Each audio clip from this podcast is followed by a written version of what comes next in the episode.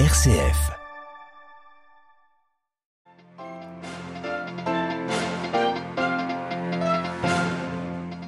Comment interpréter le silence de Dieu face aux épreuves de la vie? C'est le thème central de la catéchèse du pape François ce matin lors de l'audience générale. On y revient juste après les titres. La remise en cause du protocole nord-irlandais par le Royaume-Uni inquiète les Européens. Les 27 ont déjà réagi, considérant cette perspective comme inacceptable.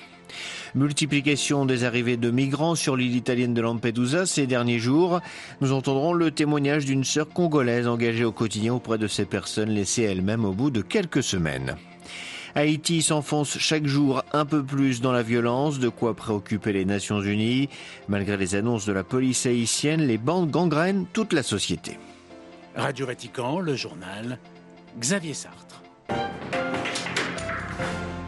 Bonjour, comment interpréter le silence de Dieu face aux épreuves de la vie? Le pape François poursuivit ce matin son cycle de catéchèse sur la vieillesse durant l'audience générale, place Saint-Pierre.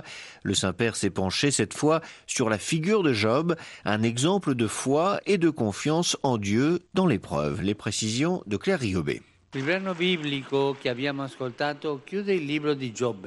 Dieu qui semble souvent silencieux face au mal est pourtant mystérieusement présent auprès de chacun dans l'épreuve, avec une tendresse et un amour rédempteur. C'est ce que nous enseigne le personnage biblique de Job, dont la foi persévérante au milieu de profondes souffrances nous aide à mieux comprendre le silence apparent de Dieu. Dans son affliction, explique François, Job rejette les explications simplistes du mal proposées par ses amis et choisit de déverser toute sa douleur et sa protestation aux pieds du Seigneur. Il faut bien lire les pages de ce livre sans préjugés ni clichés pour saisir la force du cri de Job, le Saint-Père. Bien souvent, a aussi affirmé François, nous recherchons une explication au mal qui s'abat injustement sur nous-mêmes ou nos proches. Est-ce la vie ou bien l'histoire qui sont responsables de ces excès de souffrance? Et faut-il les bénir comme si elles étaient une réponse méritée à nos fautes? Ni l'un ni l'autre, et il existe un droit de la victime à protester lorsque le mystère du mal devient un fardeau incompréhensible, a affirmé le Saint-Père. Le silence de Dieu au premier moment du drame signifie ceci. Dieu ne recule pas devant la confrontation, mais il laisse d'abord à Job le moyen d'exprimer ses protestations, et peut-être devrions-nous aussi parfois apprendre de Dieu ce respect et cette tendresse. À l'image de Job, les personnes âgées qui subissent souvent des épreuves et des frustrations à la toute fin de leur vie peuvent être aujourd'hui pour chacun de nous un exemple de persévérance dans la foi.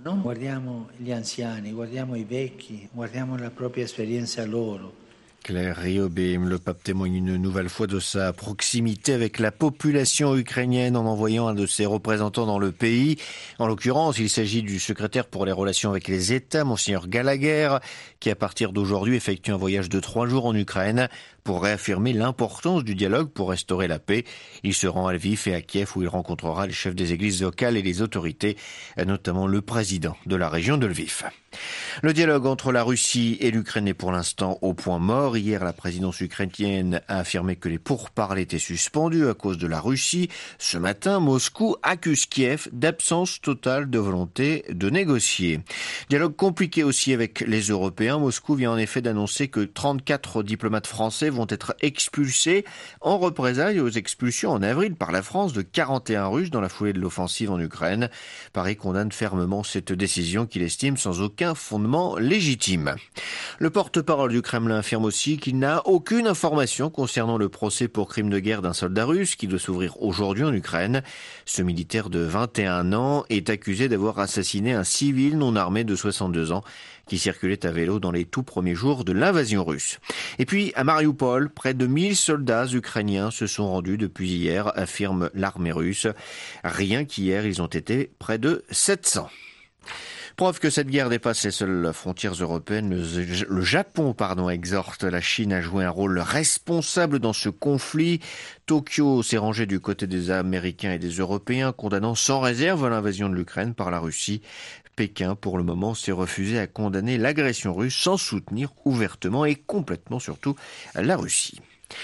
Londres entend agir de manière unilatérale pour mettre fin, dans les faits, au protocole pour l'Irlande du Nord qui maintient cette province britannique dans le marché unique européen.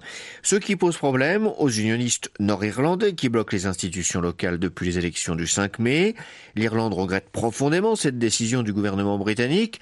Pour Dublin, ces actions unilatérales abîment la confiance et sont même préjudiciables, comme l'affirme le Premier ministre Michael Martin. À Bruxelles, Pierre Benazé. L'opinion de l'Union européenne est encore plus tranchée que celle de la République d'Irlande, puisqu'elle estime inacceptables les propositions évoquées par la ministre britannique des Affaires étrangères. Le protocole pour l'Irlande du Nord a été négocié pied à pied entre l'UE et le gouvernement de Boris Johnson, rappellent les Européens.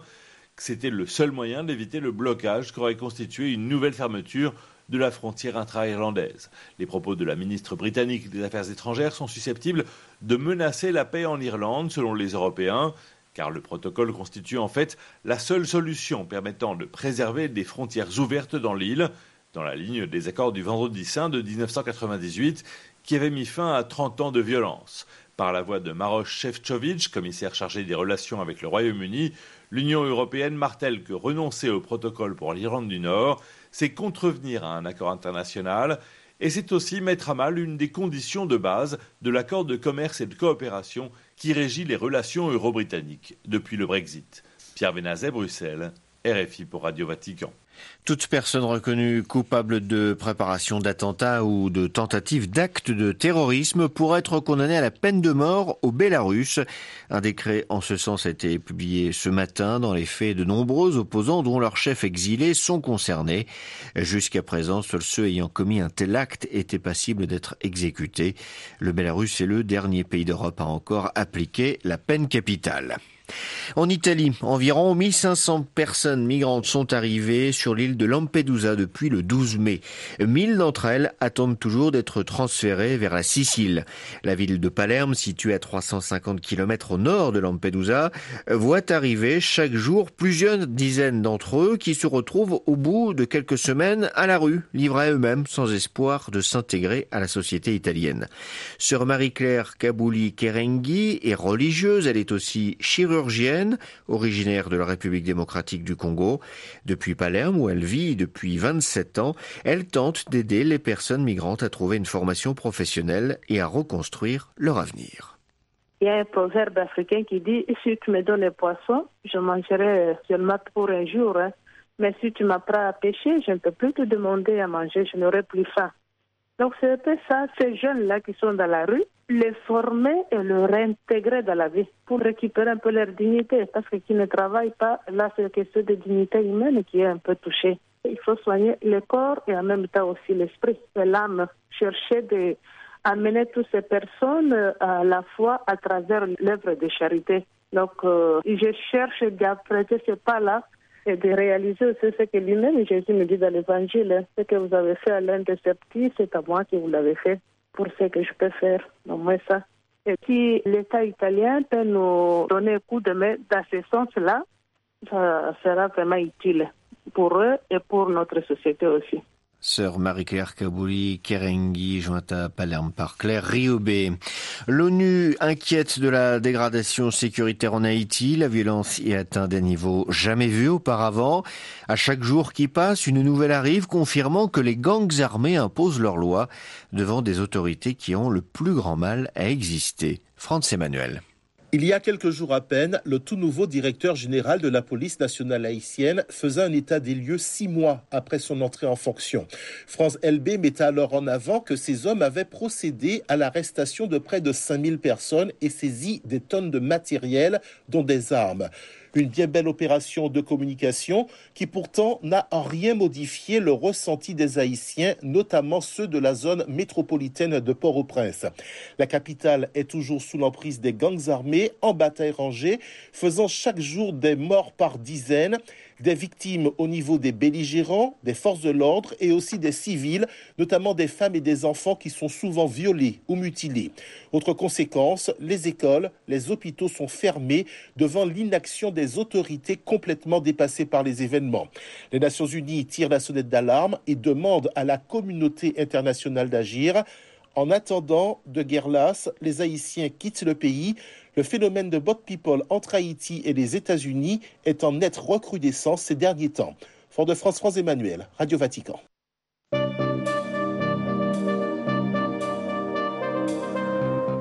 Voilà, c'est la fin de cette édition. Prochain retour de l'actualité en langue française, ce sera 18h heure de Rome. D'ici là, n'oubliez pas notre site internet www.vaticannews.va ainsi que notre page Facebook et notre compte Twitter.